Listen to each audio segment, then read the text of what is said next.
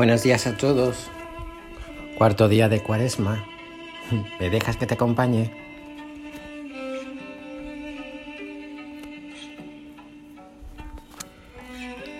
Sé sincero.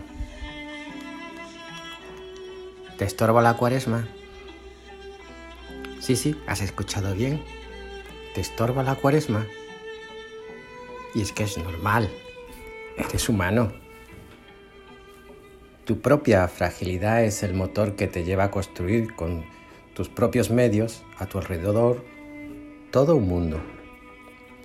Un mundo aparentemente sólido, un mundo seguro, un mundo con sentido, un mundo que te gusta, un mundo agradecido. ¿Verdad?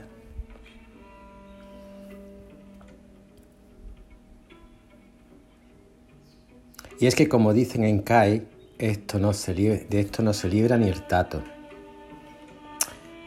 Porque, querido amigo sacerdote, querido amigo religioso, católico de los del caballo y la espada en el perfil, querido pequeño capillita o rezadora compulsiva, querido iluminado, querida cristiana futura renovadora de la iglesia, crees que tienes el mejor mundo, el mejor mundo espiritual, el más sólido.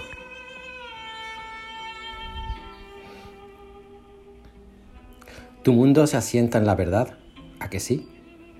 Los demás, pobrecitos, no poseen lo que tú, no han construido como tú, están tan equivocados. Crees que crees haber construido el mundo más seguro, pues si está en la verdad, poco has de temer.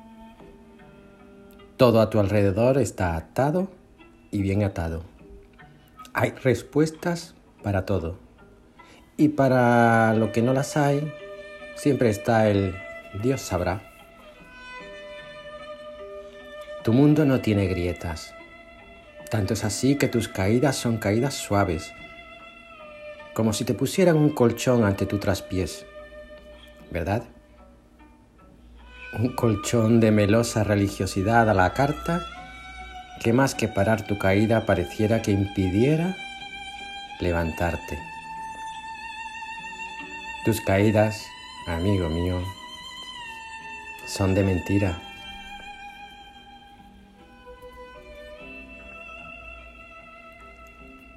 Crees que todo tu mundo tiene sentido no hay nada que escape a él, nada distorsiona una realidad encorsetada en un pietismo sensiblero y acomodaticio.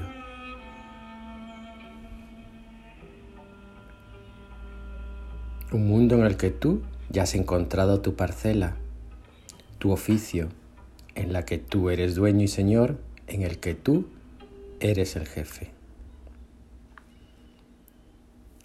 Es normal y no te culpo. Que creas que te gusta. ¿Cómo no te iba a gustar? Un mundo que te ha costado tanto levantar, tanto esfuerzo y que día a día te va dando rédito. Rédito espiritual, un rédito de los sentidos y un rédito en lo social.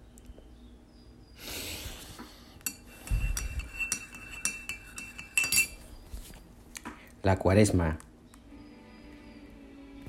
es este espejo que verdaderamente refleja todo esto. Un espejo con nombre propio. Jesús.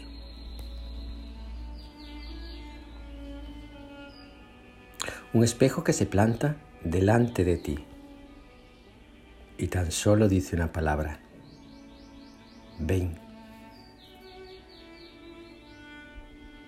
Ven a lo desconocido.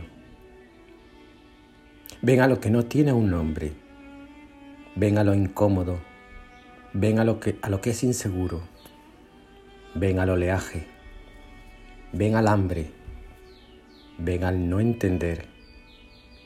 Ven a cansarte. Ven a la duda. Ven al abandono ven a la desilusión, Ven al vacío.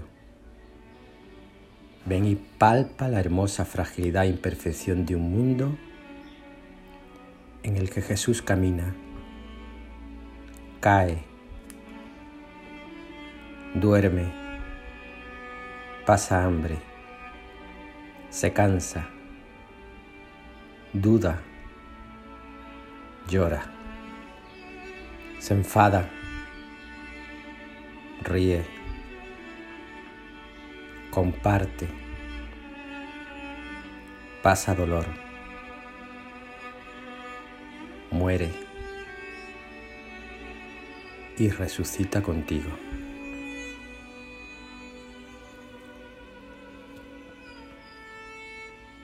Pero claro, para llegar a tomar ese ven, hay que mirar antes en el espejo. Y debes ser sincero. Sincero primero al aceptar que ese mundo tuyo tiene mucho de tuyo.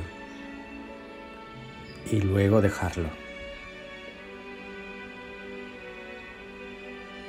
Es decir, tienes quizás que tener mucha, muchísima caridad contigo mismo.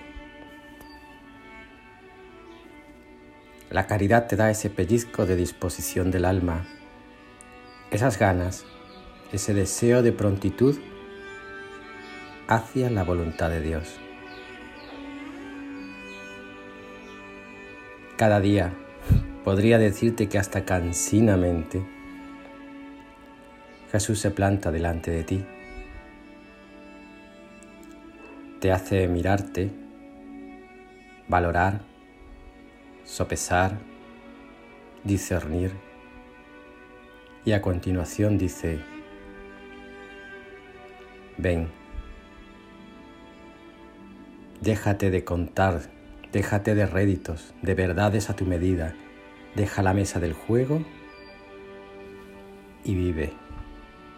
Vive a mi lado, camina a mi lado, padece y muere a mi lado, y sabrás lo que es vivir eternamente.